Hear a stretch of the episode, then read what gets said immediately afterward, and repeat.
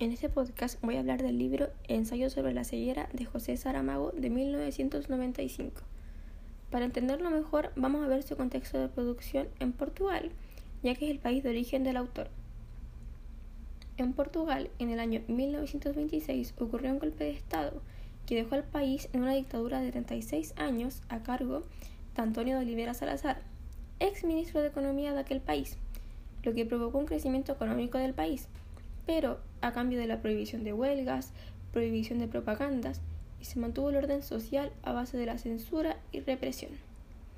Se instaló un Estado llamado Estado Novo, el cual consistía en una república corporativa, nacionalista, católica, autoritaria y altamente represiva. Todos estos acontecimientos marcaron al autor y de cierta manera los plasma en su libro.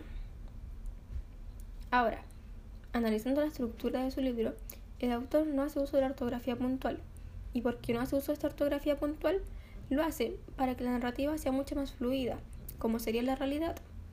Por ejemplo, en la realidad una conversación va fluyendo, a veces sin tantas formalidades y acorde al contexto obviamente.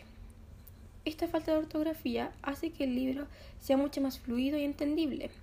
Lo digo desde mi punto de vista, ya que yo no me considero buena lectora y me aburro fácilmente leyendo, pero este libro lo puedo entender de forma rápida, a pesar de la falta de puntos, guiones, etc. Otro aspecto muy característico del libro es que el autor no le pone nombre a los personajes.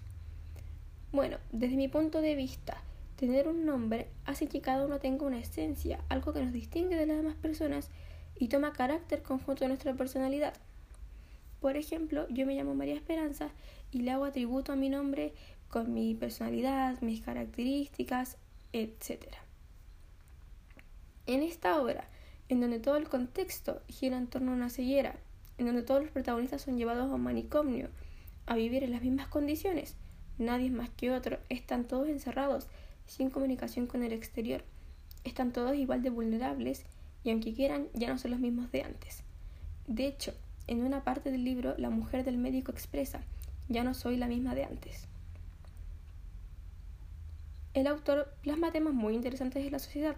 Uno de ellos es el antivalor presente en todo el relato, el cual es el individualismo. ¿Por qué elegí este antivalor? Porque lo pude ver desde principio a fin.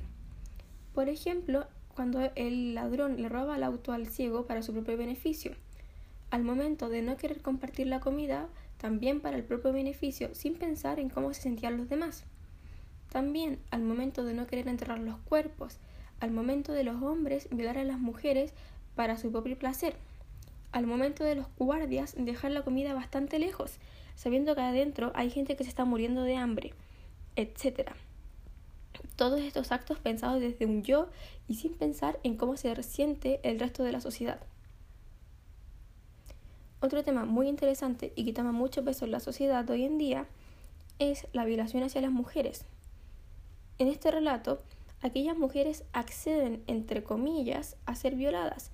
Digo, entre comillas, ya que el costo de no acceder sería morir y morir de hambre, algo inhumano.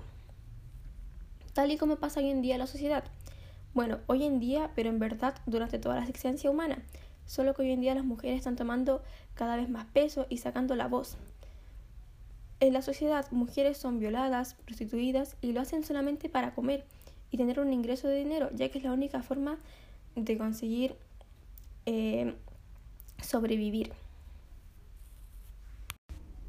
Para finalizar, quiero decir que el autor plasma muchos antivalores y muchos temas acorde a la sociedad actual, pero estos fueron los que más me marcaron.